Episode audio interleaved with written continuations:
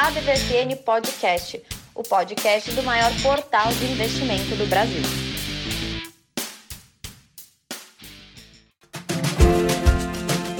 Fala pessoal, mais uma edição. Hoje chegamos mais cedo, porque a semana foi mais curta.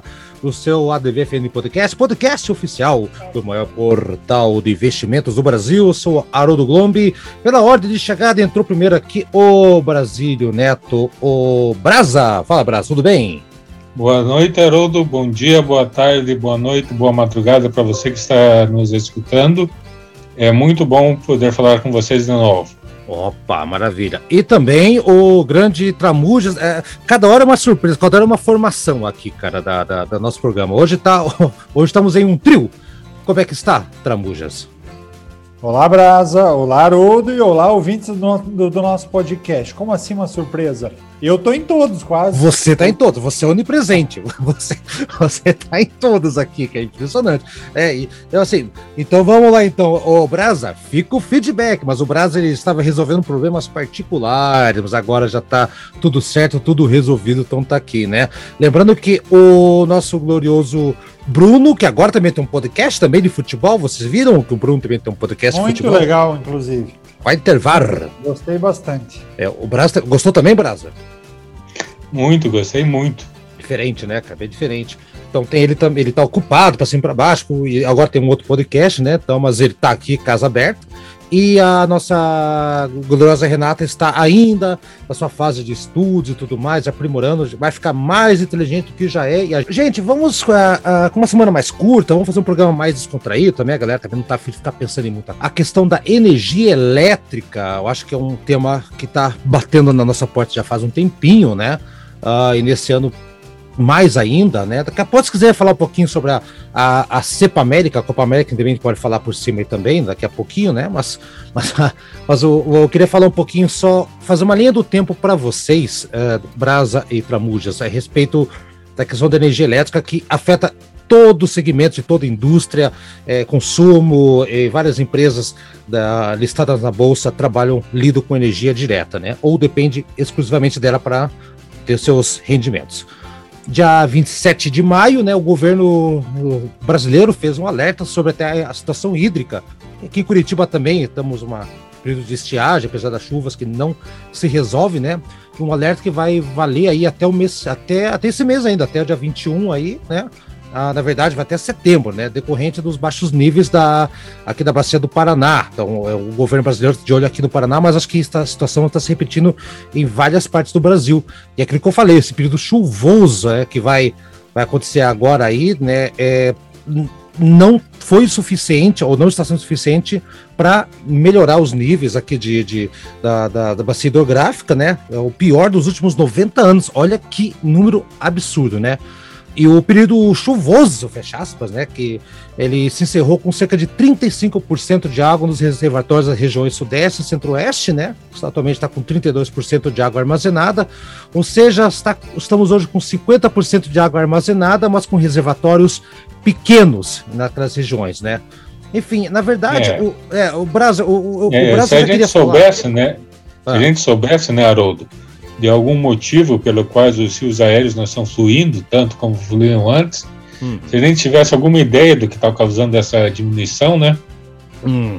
Então, olha lá, tá, deve acontecer alguns leilões de energias aí, né, no primeiro momento da, da geradora de energia com com bagaço de cana também, né? As energias renováveis, sim, sim. seguida de energias aí também aquelas é, diesel, carvão, as térmicas, né? Aquela coisa assim.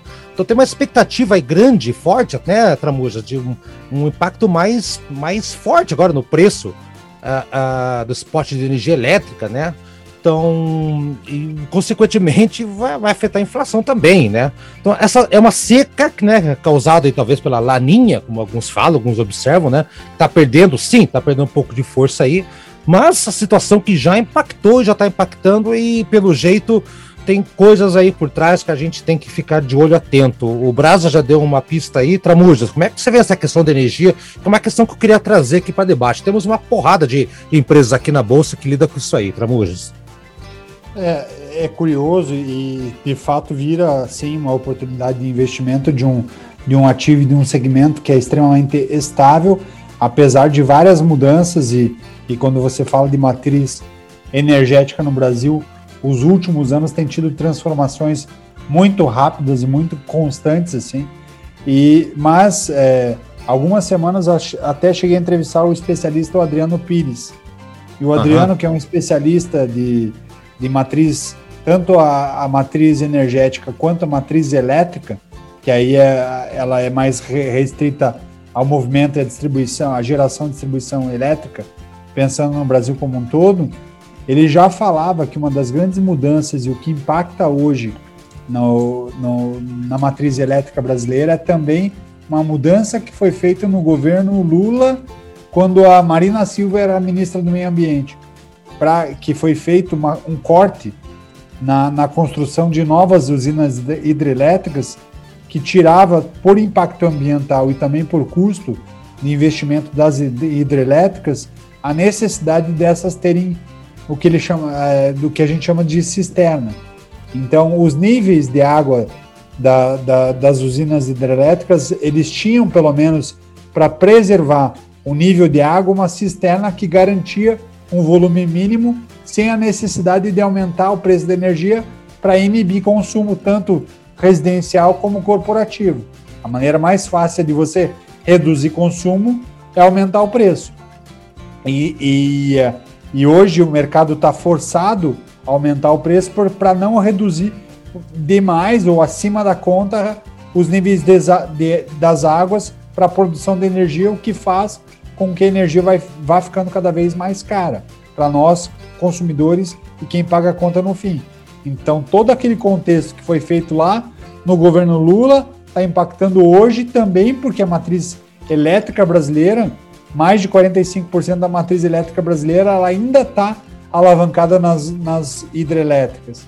Então aqui hum. mostra o quanto é necessário o Brasil expandir nas, outra, nas outras fontes de energia, mas não basta só investir, por exemplo, na, na energia eólica e na energia solar, sem imaginar que essas outras fontes também precisam estar pensadas como armazenar a energia é, gerada, o excedente de energia gerada e não consumida.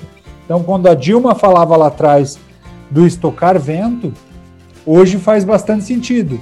Claro que aquela frase foi montada fora de um contexto e a Dilma era, tinha uma dificuldade grande de expressar, e ainda mais quando ela tentava se expressar de maneira improvisada, mas as usinas hidrelétricas com cisterna, elas de certa forma elas tinham é, um estoque, elas tinham um, um banco entre aspas de bateria, um, um estoque para preservar e para conseguir equalizar é, uhum. é, essa, é, essa, esse movimento climático, porque não tem como eu controlar a chuva, mesmo, nem que eu seja um cacique indígena, que eu faça a dança da chuva, eu vou ter essa certeza de quando vai chover e quando não vai chover.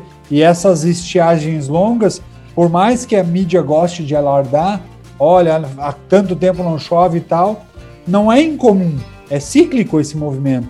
Existem sim, períodos sim, longos sim. de chuva e não chuva, mas se eu não tiver uma cisterna, eu fico cada vez mais dependendo mais dependente do clima. É o planejamento, do... Tramuja, é o planejamento, na verdade. É, a, a, a, aconteceu de ser uma, uma, das piores estiagens em quase 100 anos aqui, falando do Paraná pontualmente, né? mas que afeta em vários aspectos, em várias outras regiões também. Então, nós, a questão é de planejamento. Se está acontecendo isso, antes, o pessoal já devia ter previsto, gente, vai chover menos em algum momento, a gente, a gente tem que estar tá preparado, né? E não só empresas geradoras de, de, energia, mas, por exemplo, a própria Sanepar também, né? É, é, que é empresa de saneamento aqui do estado do Paraná. E parece que é difícil, gente. Uh, Israel, os países do, do Oriente Médio, os caras nem chovem. E os caras conseguem tirar água, fazer, fazer grandes reservatórios, né? É uma, é uma visão macro que a uhum. gente fala de entender como funciona a matriz e como é o que você está falando. Como eu preservo a geração de energia e como eu dissipo esse processo. Quando a gente fala de estiagem e pensa no Brasil como um todo, se a gente olhar para o Amazonas, nunca tiveram tantas chuvas. Uhum. E, e, e, um aumento tão, tão expressivo de chuva que fez com que tivessem que que é, criar movimentos para conter o avanço da água dentro de algumas regiões das grandes cidades do Amazonas. Então é, essa percepção e essa leitura que é algo que tem que ser melhor dimensionada. Exato, e aí quando a gente exato, fala de isso e aí falta muito uma visão estratégica do Brasil de aproveitar isso. Uh, eu escrevi agora recentemente um artigo sobre a economia verde, está lá no site da DVFN. Vai depois vai lá dar uma olhada, se o Haroldo puder deixar o link aí no, Sim, senhor. na descrição. Sim, senhor. E, e, é, e é tudo uma pena, né? Porque o Brasil, pelo, pelo potencial de energia eólica, pelo potencial de energia solar, temos aí empresas como a Neoenergia e o próprio BNDES investindo forte, forte em parques de usina solar, tanto é, no Nordeste como em Minas Gerais, Rio Grande do Sul, e energia eólica também, além de nossa grande utilidade de energia hidrelétrica, isso podia ser uma vantagem competitiva imensa para o Brasil, atrair investimentos, atrair empresas, dizendo: olha, você quer diminuir sua pegada de carbono? Aqui no Brasil a gente já fez mais da metade da lição de casa. E até em outros setores, como por exemplo a nossa própria comida, como ela não vem de tão longe, a pegada de carbono dela é bem menor. Uhum. Agora, você não vê uh, ninguém no Brasil uh, discutindo isso, querendo vender Brasil como um país onde a pegada de carbono é bem menor. Ao contrário, a imagem que vai lá para fora é horrível, de um país que desmata, em vez de nós aproveitarmos esse nosso lado bom. Uh, Para ter uma ideia do que é planejamento, uh, o Reino Unido está planejando até 2025, 2030 que Peraí, eu não vou dar, não vou dar a data errada. Mas não, eles estão, vai lá, vai, vai lá. Eu vou, eu vou, eu eles, vou... Estão planejando, eles estão planejando ah. é, fazer com que, com que todas as casas sejam abastecidas possam ser abastecidas por energia eólica. Uhum. Porque, é. que, tem, que tem a capacidade, né? Que você também não manda que vente agora, não vente agora, não vente agora. mas que tem a capacidade disso. É. Uh, é porque quando a gente e... fala de, de, desse, desse movimento, Brasil, que eu acho que é bem importante pensar, é, e, e, é um movimento que está acontecendo muito forte no Brasil. Nos últimos cinco anos tem avançado de maneira muito rápida. É, quando você fala de energia solar, por exemplo, o primeiro movimento, é, e eu gosto até de brincar, que é uma privatização do setor elétrico, porque primeiro movimento, as companhias elétricas entendendo que precisa dar vazão a esse processo como um todo e, e as necessidades e, e as exigências do governo de ampliar a matriz energética a matriz elétrica, ampliar para as energias renováveis e sustentáveis, a solar tem crescido muito e tem crescido muito principalmente no residencial e agora algumas, alguns mercados, algumas indústrias estão enxergando a energia solar como um movimento e avanço. Próxima etapa, primeira etapa é a geração da energia, só que ela ainda, a grande base disso, mais de 95% dessa base é uma energia que é conectada à rede elétrica. Ou Exato. seja, se acabar a luz é, da rua, da região, mesmo que aquela, que aquela companhia, que aquela residência, ela tenha energia solar, ela fica sem a, sem a energia gerada naquele kit gerador, porque aquele kit está conectado à rede elétrica. Brasil, então, Tramuja, desculpa, Tramuja, me explica, isso é uma coisa que eu sempre tive dúvida. Agora, eu acho que deve ser a dúvida de muita gente que está ouvindo o nosso podcast. Me explica aqui, ó, na minha ignorância, na, na, no meu lado ignorante, da, da situação, eu vou lá, eu adquiro um sistema caro, adapto na minha casa, gasto uma paulada, porque a tecnologia ainda não está paga, vai demorar anos para ser paga. Vou gerar energia e essa energia ela vai ter que ser jogada na rede, o excedente. É, é, é, é, mais ou menos isso que funciona, porque acho que a legislação brasileira parece que, que não permite que você seja autossustentável, uma coisa assim. Você, você sabe explicar melhor? O Brasa também poderia dar uma luz? Sei, eu, sei, sei. O, o, sistema hoje que domina o solar no Brasil é o que chama-se de sistema on-grid. O que, ah. que ele quer dizer? É que não é só que a lei não permite, é porque uma energia fotovoltaica, quando você pensa em energia solar, ela, o kit gerador ele gera a partir da luminosidade. Ou seja, durante a noite, como eu não tenho luminosidade, eu não gero energia. Durante hum. o dia, eu não preciso ter o sol, eu preciso ter luz, ter luminosidade, tá claro, dia claro. Em dias um pouco mais bruscos, ele vai gerar um pouco menos. Então, para que ele tenha sobrevida e para que ele possa funcionar é, 24 por 7, ou seja, 24 horas, o que, que o sistema faz? Eu, eu gero a quantidade X para eu consumir, mas ele gera também um excedente. Eu dimensiono para que eu tenha carga excedente, para que no período em que eu não tenha luz, eu possa pegar a, a diferença do que eu acredito durante o dia no hum. período da noite, por exemplo, Entendi. ou períodos que eu armazenei, que meu sistema, porque choveu demais, teve menos luz naquele dia, eu gerei menos energia do que eu consumi, para que eu possa trabalhar com crédito versus o, o que eu gerei. Então é assim que entendi. funciona. Tá, Só entendi. que esse on-grid, como ele é conectado 100% na rede elétrica, se a, a luz da rua, por exemplo, acabar, meu vizinho que tem sistema solar vai ficar sem luz também. O, qual é o próximo passo da geração de energia solar? É que as pessoas, além de poderem gerar na sua residência, na sua empresa, a própria energia, eles vão poder também armazenar essa energia. E aí é o passo seguinte da hidrelétrica, quando a gente fala de ter cisterna para poder guardar água excedente, uhum. na geração de energia solar ou eólica, é ter um banco de baterias que nesse primeiro momento mais viável são com baterias estacionárias por causa do custo. É você ter um banco de baterias na tua casa que, diferente do no break, te dá 40 minutos de energia excedente. Te dá a noite inteira. Bateria pode dar 12 horas, 10 horas, 20 horas, Entendi. dependendo do quanto de bateria você está disposto a investir para ter isso. No primeiro momento é bateria estacionária, no próximo momento vai ser bateria de lítio. E é. no futuro ainda distante, mas que será e tem se apontado como um futuro breve, além de eu poder gerar na minha residência, na minha empresa energia, além de eu poder armazenar essa energia, a próxima etapa, a evolução da energia é que nós, pessoas físicas, possamos comercializar energia. Ou seja, além de eu gerar, além de eu armazenar, eu posso praticamente, e vai ser um futuro não tão distante assim, eu teria quase que um Uber da energia. Falar, opa, peraí, eu estou com tanto de energia excedente. Quero vender agora que o mercado está pagando um valor um pouco melhor na energia que eu tenho aqui guardada no meu banco de bateria.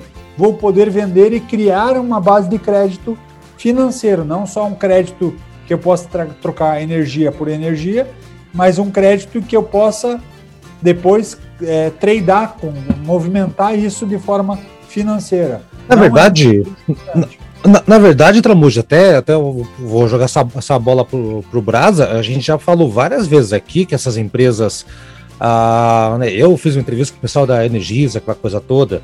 Né, acredito que vocês também estão acompanhando bem de perto, que é um setor que todo mundo, todos os investidores sempre ficam, ficam de olho, né? Todas as empresas do setor energético estão todos olhando para essa, essa, essa, nova energia, né? Aí o Braço falou da questão da né, neoenergia, aquela coisa toda, já falamos de carro elétrico, aquela, que, lá, um, alguns programas atrás. Então, Brasa, é, não tem volta, então quem está investindo hoje em empresa do setor elétrico pode ficar sossegado que essas empresas estão migrando para essas energias do futuro ou não é bem assim o negócio?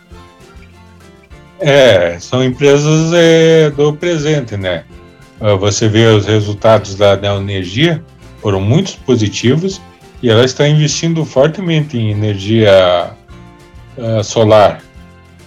E, só complementando ali aquela parte do, do terreno que o Brasil está perdendo, a China, sempre ela, já está atraindo investidores com essa promessa de ser é, uma, um país Imagine a China inteira, um país é, de emissão zero de carbono até 2060. Por isso estão investindo fortemente em todas essas fontes renováveis de energia. Uhum, é. É, então, lógico, já começou, nós temos é, excelentes é, exemplos, a própria Vale também tá, está fazendo é, suas usinas de energia renovável, uh, mas ainda são investimentos pontuais, que dão muito resultado, que são positivos, mas eu não vejo assim uma, uma ainda uma união assim é, estratégica. Vamos por esse caminho, porque por esse caminho nós vamos atrair investidores, nós vamos atrair empresas, nós vamos é, gerar crescimento por essa nova nova por essa nova via aqui. Então, então esse esforço concentrado assim eu ainda não vejo. Pois é, Bora. Mas, mas existem muitos bons indícios. É, os indícios estão aí então, Brasil. Então, quem quiser já fazer investimento pensando no longo prazo com energia renovável, tem que ficar mais de olho nessas empresas não tão tradicionais do, do, setor elétrico, apesar que todas elas estão indo, né? Mas lógico, elas têm, elas têm toda uma estrutura de, de rede, de, de geração, de transmissão de energia já, que eles não vão pegar do dia para a noite mudado, né? É, é, muito investimento, né, né, Tramuja? Então tem que ter esse, esse, esse, esse, esse, essa passagem de bastão, que é uma outra estrutura, é uma outra fonte de energia. É complicado você trocar todo o sistema que está lá há 80, 90, 100 anos de energia elétrica, daquele sistema, aquele padrão, mudar tudo, né, para adaptar por causa energia elétrica. Esse é, é, um, é um gargalo elétrico, eu acho, Tramujas é um gargalo e, e olhando para o pro processo em si, é um processo que, que, que é difícil a construção, mas se passar, se a gente pegar um corte de 2015 para 2021 e são só seis anos, a evolução e o crescimento a expansão tem sido absurdamente rápida. Eu falo do setor é, solar, porque eu acompanho mais de perto, é, dado uma empresa que eu estou mais dentro então, e tenho olhado a expansão de como esse setor tem crescido absurdamente rápido. Só que é importante a gente frisar que no setor elétrico existem, existem é, olhando o modelo de negócio, existem as geradoras de energia elétrica, daí são as usinas, uhum. são, são a, existem as distribuidoras, aí eu estou falando de CEMIG, Copel, CPFL que distribuem, uhum. e, tem, e tem o braço, talvez seja o braço mais lucrativo que as próprias companhias elétricas não davam muita bola, e era um mercado quase que de venda balcão, que são as trades de energia. Hoje, você percebe que as trades de energia são grandes balcões de negócios em que existia é, é, é, o vendedor dessas trades que buscava um comprador e depois ia lá e, e buscava e buscava um fornecedor de energia para picos de energia específicos. Uhum. E esses trades de energia, se você olhar as três pernas, que é quem gera, quem distribui e quem negocia balcão, quem mais ganha dinheiro nesse negócio. movimento de negócio são os trades. É. E, e, é tão relevante esse processo que as companhias elétricas, de tão apertadas que ficaram, dado aos movimentos que foram feitos pelos últimos governos, elas estão passando a olhar esse modelo de trade de energia como talvez o, o braço mais lucrativo do negócio delas. E, e, e é engraçado que tem, tem um setor que eu, eu vejo assim no Brasil, como talvez, talvez o setor mais vivo, assim, é, entendendo ah. que, que, que, dá para gerar lucro de formas diferentes, são os bancos.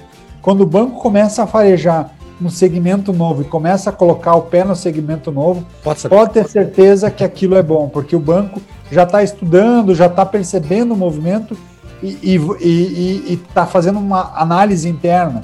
Então, quando você olha Itaú, XP, BTG Pactual, é, pisando nas trades de energia, você fala, cara, esse é o novo mercado no uhum. setor elétrico. Que ninguém estava olhando e não dava bola, mas é onde o dinheiro grande está, e obviamente com a entrada desses vai dar uma diminuída nas margens, mas ainda continua sendo um mercado absurdamente lucrativo. Legal, tá certo. Ah, gente, só para fazer uma, uma, uma, virada de assunto rápida agora aqui, não dá para gente nessa semana não falar da Cepa América, opa, desculpa, da, da Copa América, né? Falei Cepa América aqui, mas é Copa América. Problema que não era nosso, num país que está com uma pandemia estourada, que tem uma, que estamos com uma CPI em que médicos que não entendem muito do assunto falam que entende, Estamos num, num, num, país em que vacinas demoram sete meses para receber um, uma resposta de sim ou não, enquanto que a Comembol é respondida possivelmente via WhatsApp em três minutos. Sim, vai ter Copa, pode trazer o jogo aqui, tá ok.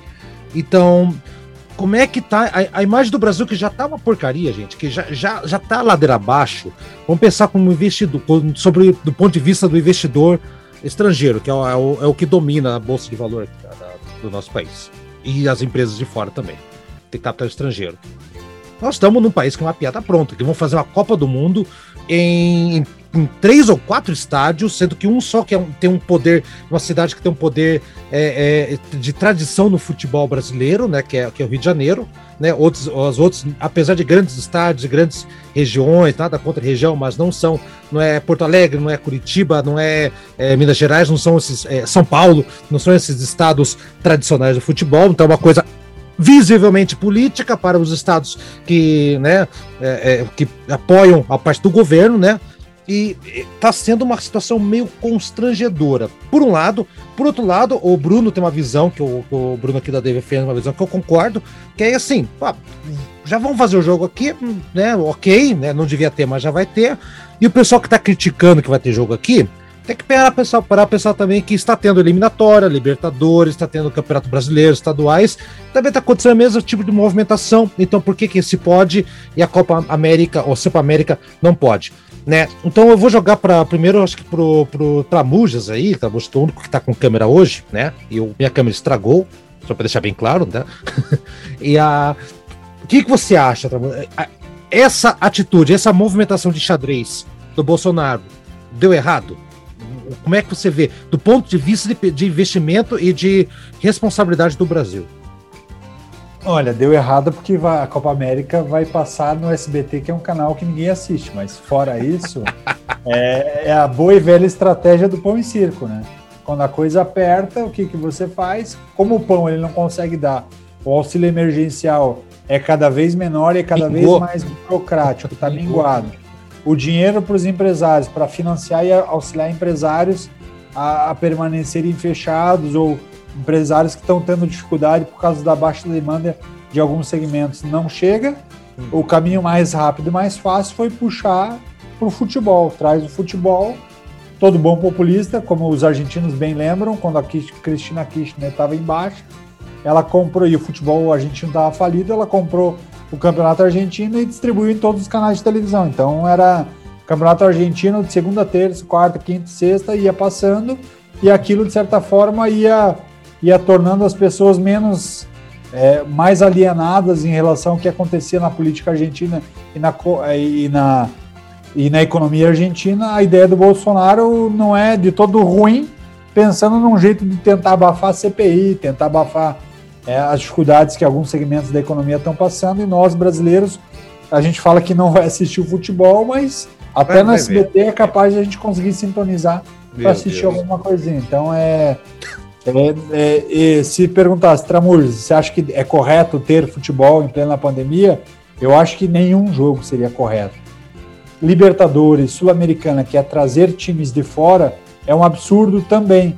Porém, se você pega os jogadores que jogam aqui na América Latina, boa parte deles, principalmente em países evoluídos como o Paraguai, a vacinação já está acontecendo.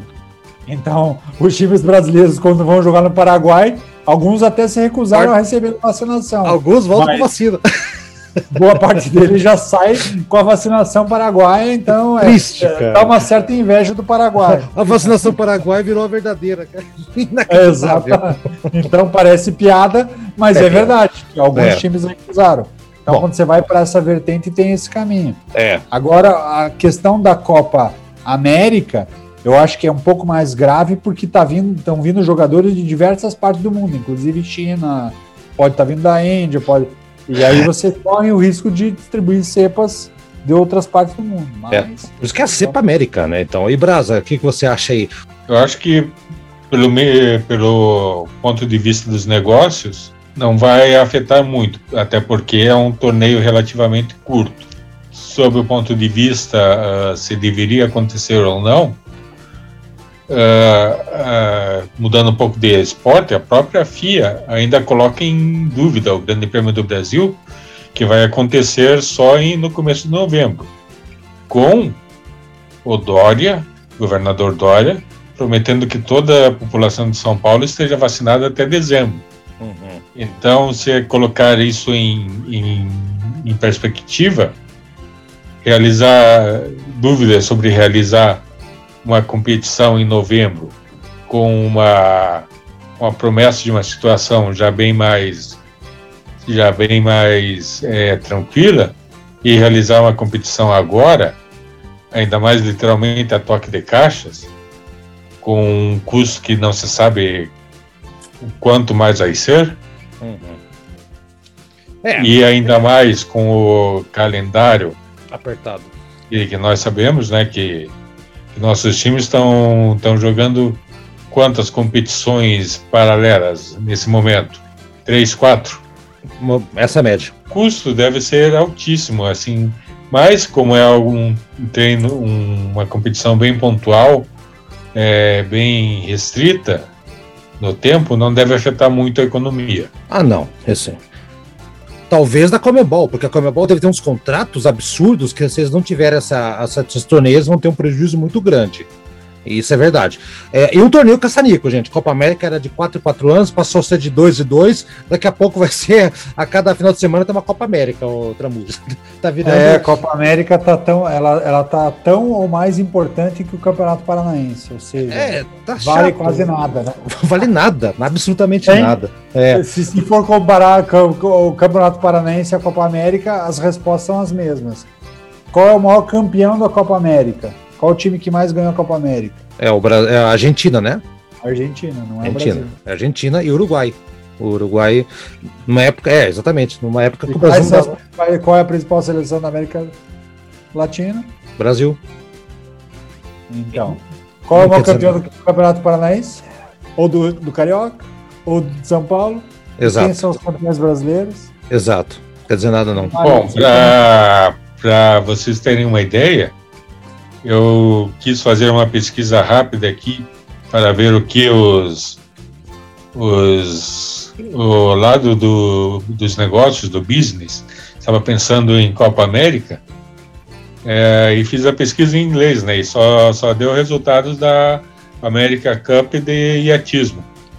Então, até achar, até achar a América Cup de futebol é. foi difícil. Não, não dá. É, um torneio desnecessário que, que, que um problema que a Colômbia, que está passando por uma crise sanitária uma crise política brava lá, eu sempre sou casado com uma colombiana, e assim, é, não chega quase nenhuma notícia para cá, lá tá quebrando o pau faz uns 3, 4 meses e violento, violento pra caramba lá, né? A Argentina tá falida também, tá quebrado, mas queriam mandar para os Estados Unidos, Estados Unidos não, aqui não, pelo amor não traga esses bandos de coronga para cá, agora que está vacinando, né? Suspe... sugeriram Israel, né? Tipo, acho que Israel estaria mais seguro os jogadores em Israel do que aqui no Brasil, mesmo com os ataques tudo lá, estaria mais seguro lá do que ah, até porque, até porque, Haroldo, é. os Estados Unidos são um país de tão terceiro mundo que até a Copa do Mundo eles só aceitaram fazer dividindo com o Canadá e com o México. Uhum. Vão ser os três que vão fazer a próxima Copa. É. Então, para você ver as prioridades de lá e as prioridades de outros países. É, ou a falta de prioridades, talvez, Tramujas. Acho que essa é a Tramujas. É a falta de. O, Bra, o Brasil fala de prioridades, eu acho que é a falta de, porque a gente tá, tá, tá vivendo um momento muito triste. E a conclusão que chegou aqui o programa é hoje, do nosso podcast, é que não deveria ter acontecido, mas já que vai acontecer, vamos engolir o SBT para ver o que, que vai dar. Mas na verdade, o torneio mais podre, mais sem vergonha do mundo. Inacreditável, gente. E no SBT vai parecer torneio de verão, né? Tipo. É. Será que o intervalo vai ser o Celso Portioli fazendo um passo repasse? vai ser engraçado. Gente, estamos acabando aqui o programa mais curto, porque a semana foi mais curta, então eu já estou agradecendo por ordem de chegada. Quem chegou primeiro, sai primeiro. Muito bem, Brasa, obrigado aí pela, pela participação. Seja bem-vindo ao nosso programa novamente. E semana que vem, semana cheia, hein, bicho? Verdade. É, então, obrigado a todos, obrigado Haroldo, obrigado Francisco, e muito obrigado você, ouvinte, e eu despeço assim com o que nós discutimos, ficar prestar atenção nas empresas de energia, dessas novas é, oportunidades de investimento agora, principalmente energia renovável. Ok. E vamos em frente. Vamos em frente. Vai estar o link da matéria do Brasil aqui embaixo, vai estar o link também do podcast do Bruno, se você tiver curiosidade para ouvir. Tramujas, obrigado. Temos um pouquinho mais de uh, mais, mais uma semana e meia para a gente se preparar. Acho que vai ter assunto para caramba daqui a uma semana e meia, né? Vamos lá, Tramujas. Boa noite, bom dia, boa tarde, boa noite e bom feriado. Valeu, Haroldo, valeu, Brasa, e fiquem de olho na Intelbras e na VEG. São empresas que estão olhando energias renováveis e estão lá na bolsa. Isso. VEG que voltemente conversa aqui. Inclusive tem uma matéria minha da VEG lá no, no portal também. Abraço, gente, até semana que vem e tchau mundo.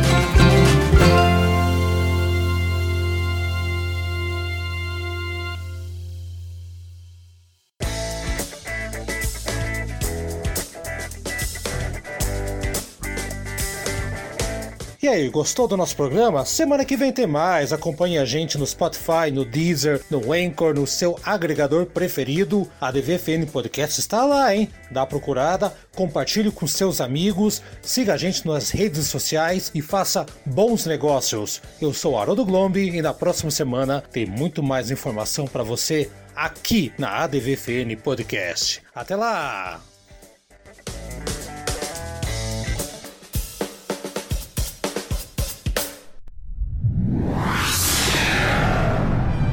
Uma produção na pauta podcast.